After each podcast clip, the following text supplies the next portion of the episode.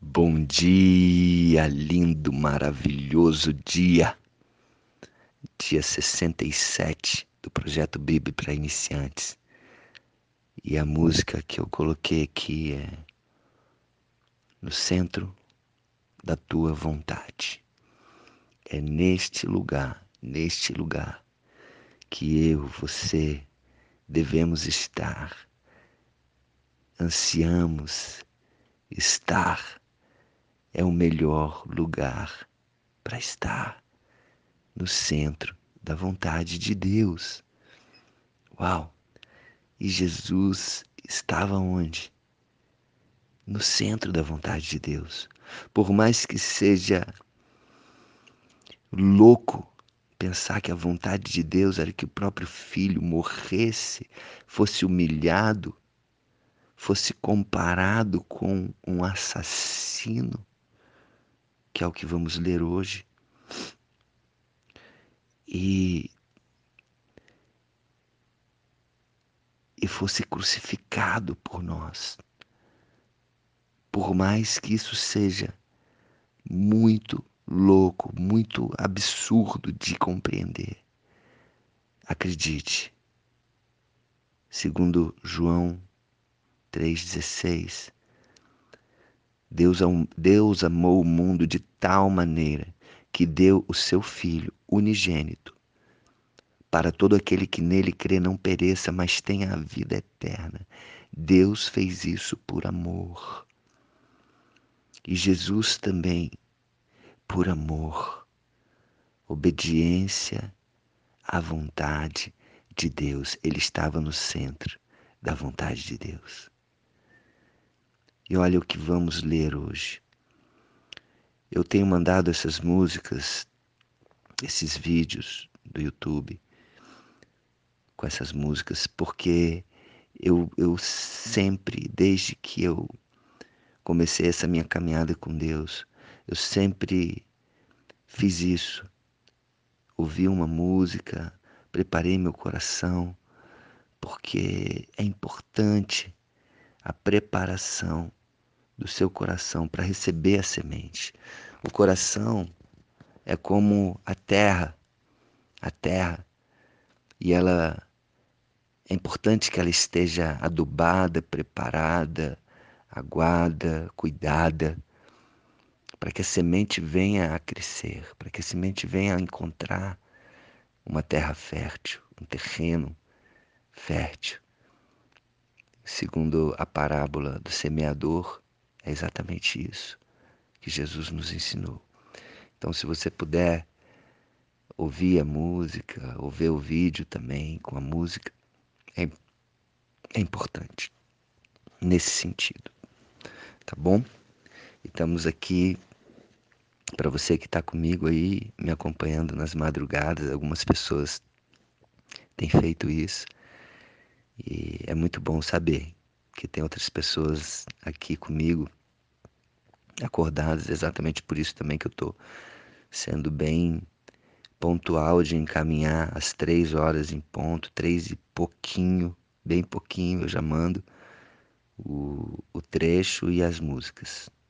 E logo em seguida eu me preparo, eu estou em oração, meu devocional, para Deus me preparar e me inspirar para levar para vocês essa palavra. Amém? Então vamos lá, a partir do versículo 11 até o versículo 26 do capítulo 27 de Mateus. Jesus estava em pé ante o governador e este o interrogou, dizendo: És tu o rei dos judeus?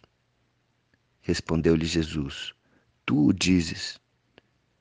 E sendo acusado pelos principais sacerdotes e pelos anciãos, nada respondeu. Então lhe perguntou Pilatos: Não ouves quantas acusações te fazem? Jesus não respondeu nenhuma palavra, vindo com isso admirar-se grandemente o governador. Perceba aqui que você não precisa ficar falando muita coisa para as pessoas olharem para você e, e perceberem a sabedoria. Muitas vezes a sabedoria está no se calar no calar. Muitas vezes, quando você se cala, você está sendo sábio. Jesus estava sendo sábio nesse momento. Ora, por ocasião da festa, costumava o governador soltar ao povo um dos presos, conforme eles quisessem. Naquela ocasião, tinham eles um preso muito conhecido, chamado Barrabás. Estando, pois, o povo reunido, perguntou-lhes Pilatos: A quem quereis que eu vos solte, a Barrabás ou a Jesus chamado Cristo? E, e Pilatos estava ali com uma estratégia. Pilatos queria soltar Jesus, ele estava vendo a inocência de Jesus, ele estava vendo a inveja daquele povo, do, do, dos fariseus, dos escribas. Ele estava sentindo que Jesus era inocente, e ali foi uma estratégia de Pilatos para liberar Jesus, para libertar, porque ele sabia que Barrabás era tão pecador, Barrabás era tão odiado da sociedade, era tão marginalizado. Ele falou: não, Barrabás vai entrar no lugar de Jesus aqui. Né? Eles vão escolher libertar Jesus. Não é possível que, que, que eles façam o contrário. Isso é o que, que Pilatos pensava. Estando, pois, o povo reunido, perguntou-lhes Pilatos: A quem quereis que eu vos solte, a Barrabás ou a Jesus, chamado Cristo? Porque sabia que por inveja o tinham entregado. E estando ele no tribunal, sua mulher mandou-lhe dizer: Não te envolvas com esse justo. Porque hoje, em sonho, muito sofri por seu respeito. A mulher de Pilatos já tinha sido advertida em relação a Jesus de que ele era realmente justo. Mas os principais sacerdotes e os anciãos persuadiram o povo a que despedisse Barrabás e fizesse morrer Jesus. De novo perguntou-lhes o governador: Qual dos dois quereis que eu vos solte? Responderam eles: Barrabás. Replicou-lhe Pilatos: Pilatos: Que farei então de Jesus chamado Cristo? E todos responderam: Seja crucificado. Uau! Seja crucificado. E Pilatos continuou: Que mal fez ele? Porém, cada vez mais clamavam: Seja crucificado, seja crucificado. Cada vez mais forte, cada vez mais alto clamavam isso. Pilatos não conseguiu convencê-los do contrário. Vendo Pilatos que nada conseguia, antes, pelo contrário, aumentava o tumulto, mandando vir água, lavou as suas mãos perante o povo, dizendo: Eu estou inocente do sangue deste justo. Fique o caso agora convosco. E o povo todo respondeu: Caia sobre nós o seu sangue e sobre os nossos filhos. Olha que cegueira que eles estavam. Eles falaram uma, uma coisa tão absurda aqui. E eles amaldiçoaram a si próprios caia sobre nós. Olha o que eles falaram: caia sobre nós o seu sangue e sobre os nossos filhos. Uau! Eles amaldiçoando a si mesmos. Mal sabiam ele, eles que o sangue de Jesus, o poder do sangue de Jesus, era para perdoar, para perdoar, para curar, Mal sabiam eles disso.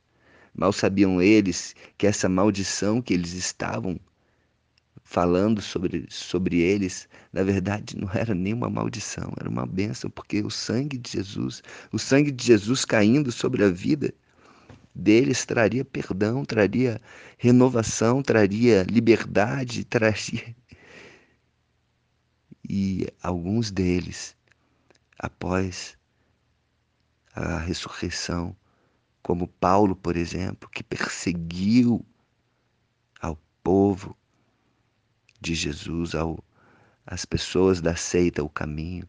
Paulo foi um exemplo em que o sangue de Jesus recaiu sobre a vida dele e ele se transformou em um homem fantástico, maravilhoso, que levou a palavra de Deus a muitos e muitos lugares, a muitas e muitas pessoas.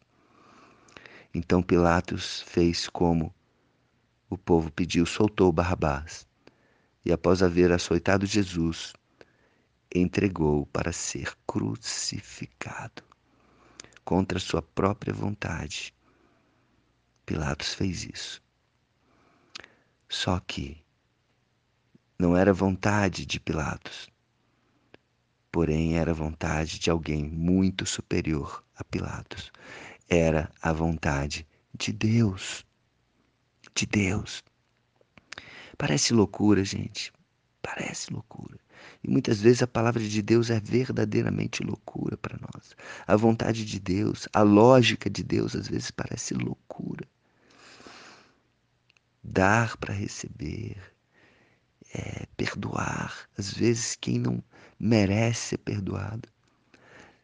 Às vezes é tão desafiador, tão difícil entender a vontade de Deus, mas como assim eu vou perdoar essa pessoa? Ela não merece. Não interessa. Não interessa. E vamos analisar quem é Barrabás. Vamos analisar a estrutura da palavra Barrabás primeiro. Barrabás, Bar-Abás. Bar, Jonas significava o que? Filho de Jonas. Bar-Abás, filho do papai. Filho do papai. Aba, pai. Aba é papai. Barrabás. Quem é Barrabás? Um pecador, um cara indigno, indigno de um perdão, vamos dizer assim. Um cara que estava prestes a ser crucificado naquele dia, condenado à morte. Sabe quem é Barrabás?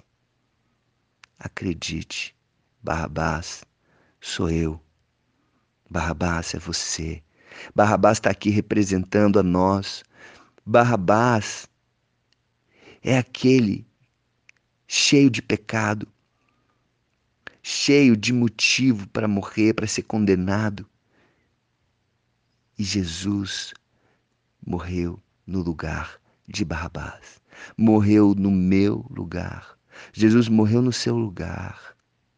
Acredite, não foi à toa que essa cena aconteceu. Não foi à toa que tudo isso aconteceu. Não foi à toa que aquele cara se chamava Barrabás.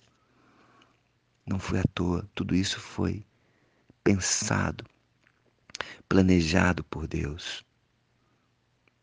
Acredite, Barrabás representa a mim e a você, indignos de sermos perdoados dos nossos pecados.